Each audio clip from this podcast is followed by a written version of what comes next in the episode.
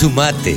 Entre todos hacemos la mejor radio, la radio del campo. Ahora estamos en comunicación con Mónica Ortolani. Saben ustedes que Mónica Ortolani es contadora, es coach y es titular de tonicaonline.com.ar.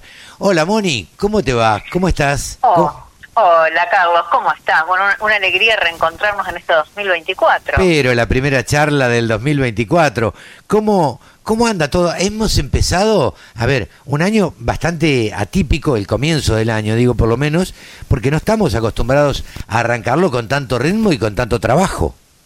Sí, además, digamos, con, muchos condimentos, ¿no? Porque un año con muchas expectativas, con un nuevo, con un nuevo gobierno, con una nueva gestión, con una nueva era, esperando que, bueno, se descomprima la presión al campo y, bueno, nos encontramos con, eh, la posibilidad de que aumenten los derechos de exportación, eh, por otro lado, eh, también insumos eh, que no están bajando porque hay un nuevo dólar, un nuevo impuesto país a las importaciones y además de tener un dólar oficial y un dólar exportador, también tenemos la novedad de un dólar importador, cosa que, bueno, no no no estaba en los en los planes, entonces hoy el productor no solamente, digamos, tiene condimentos bajistas de los precios, un poco por el contexto climático y geopolítico internacional, donde bueno, lo que se espera es que tengamos más grano de lo que el mundo está dispuesto a consumir, ¿no? Eso le quita presión alcista eh, a los granos, ¿no? Eh, entonces no, no, no, no tenemos una expectativa de un aumento de cotizaciones, ¿no? Especialmente en soja y maíz. Y esto unido a caída de precios y estos desarbitrajes entre los diferentes tipos de cambio, eh, te diría que esa sequía en la tierra que veíamos el año pasado, creo que hoy se va a ver más evidente en los bolsillos. los bolsillos porque, porque, bueno, la Q pinta mejor, mucho mejor, aunque hay algunas zonas que, como el oeste de la provincia de Buenos Aires, que digamos están necesitando lluvias, pero la realidad es que los márgenes se se ven resentidos por estos condimentos, ¿no? De caída de precios, aumento de presión impositiva, tanto desde el punto de vista de los precios como también desde los insumos y reacomodamiento de precios relativos, Carlos, porque eh, el gasoil aumentó y, y hoy el productor necesita aproximadamente un 75 un 75-80% más de grano para comprar la misma cantidad de gasoil que, que compraba antes de la devaluación.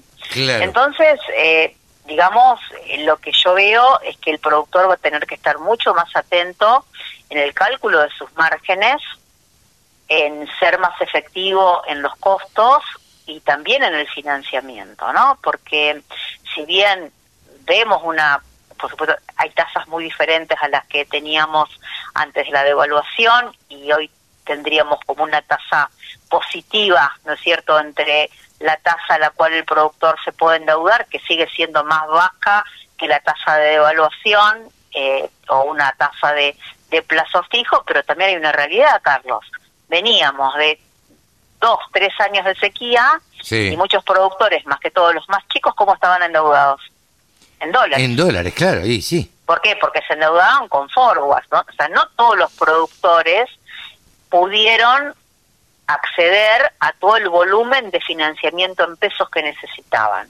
Entonces hoy el productor se encuentra con endeudado en dólares, que se le va a actualizar a un tipo de cambio ya ajustado y ya un poquito más sincerado, por decirlo de alguna manera, bueno, van a necesitar más grano del que tenía en su mente para poder honrar todos sus compromisos.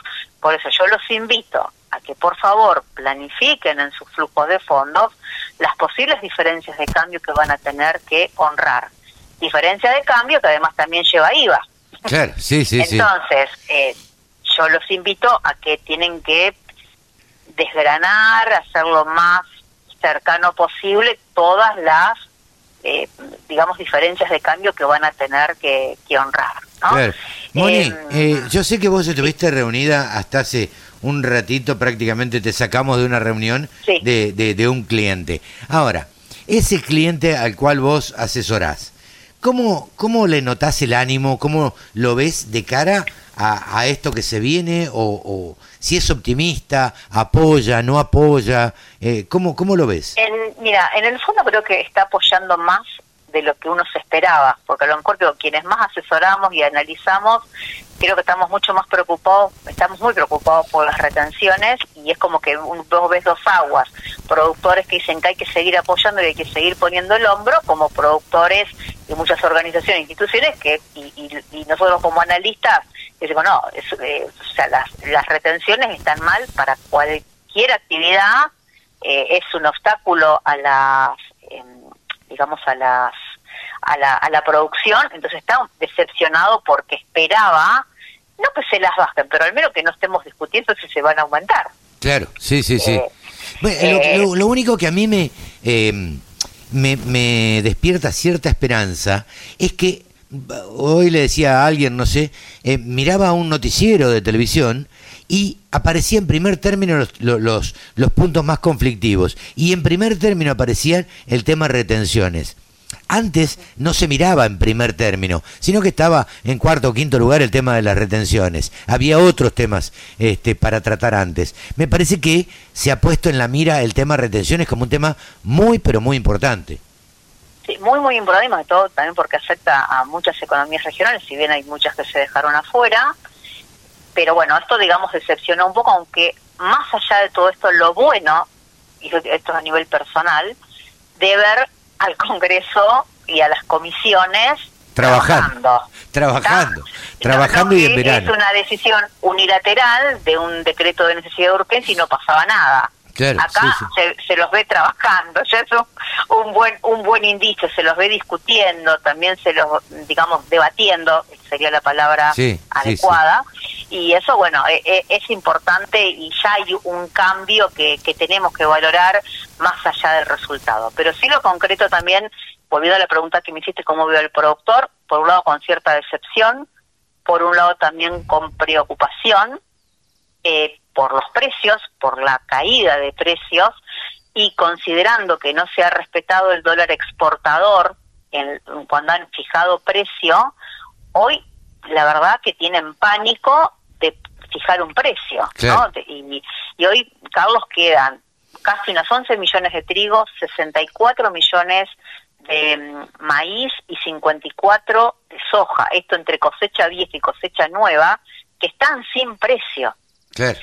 Entonces, cuando uno mira la caída de precios, tanto del disponible como de los futuros, pre-devaluación y post-devaluación, el precio, el viento de los precios se llevó casi 2.600 millones de dólares.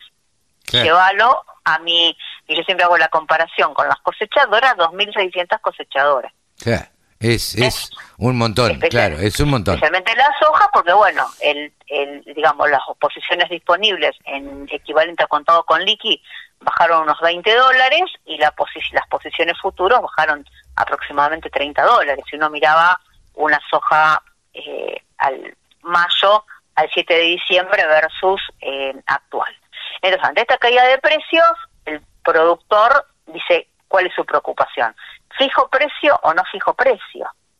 Claro. ¿Mm? Sí, sí, o vendo la soja, que hoy si la miro a futuro está invertida, y eso por ahí lo puedo estar convirtiendo o en otros activos dolarizados, por ejemplo, eh, y no seguir manteniendo esa soja disponible con vistas a que no, no tenemos condimentos alcistas.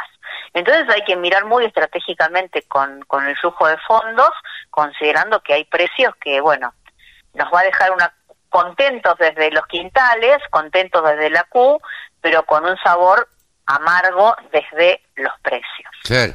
Sí, sí, sí. Eh, lamentablemente eh, esta es la, la realidad. Se esperaba otra cosa, eh, pero bueno, no, no se ha dado. Tal vez digamos, la situación económica o financiera más que nada, eh, no se pueda hacer otra cosa, pero bueno, la realidad es que los productores una vez más eh, no van a, a poder eh, por lo menos trabajar libremente y con un panorama cierto, digamos. Siempre hay que estar con un poco, siempre los productores están con un poco de incertidumbre, más la incertidumbre natural que presenta eh, el, clima, por ejemplo, ¿no?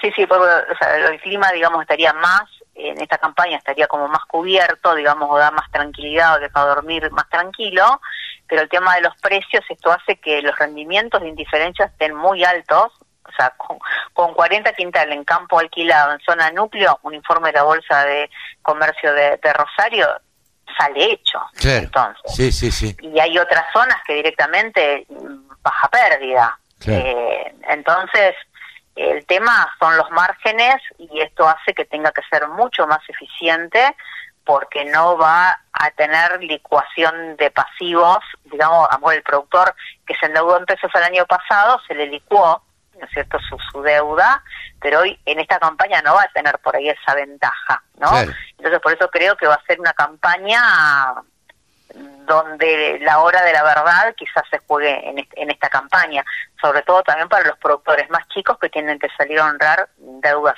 en dólares. Sí, sí. Así que, bueno, a, hacer sus flujos de fondos, a previsionar las diferencias de cambio, eh, como siempre apoyarse en, en el mercado de capitales, que como el sol también siempre está y les da opciones tanto como para tomar financiamiento como para eh, eh, invertir Así que bueno, eh, a poner mucha, eh, ellos le ponen mucho corazón a la producción y también hay que poner todo ese corazón y mucho cerebro a la hora de comercializar la, la producción y financiarse. Y bueno, y por eso estamos para, para acompañarlos. Pero seguro. En las inquietudes que tengan. Eh, seguro. Mónica, ya saben que te pueden contactar cualquiera que esté escuchando, te pueden contactar a través de las redes sociales y si no, entrando a la página www.tonicaonline.com.ar y si no, la buscan como Hortolane Mónica en las redes y ahí la van a, la van a encontrar. Moni, muchísimas gracias y buena semana. Buena semana, Carlos. Como siempre, un gusto hablar con vos y tu gente. Un abrazo. Mónica Ortolani ha pasado aquí en los micrófonos de la Radio del Campo. La Radio del Campo. Única emisora con programación 100% agropecuaria.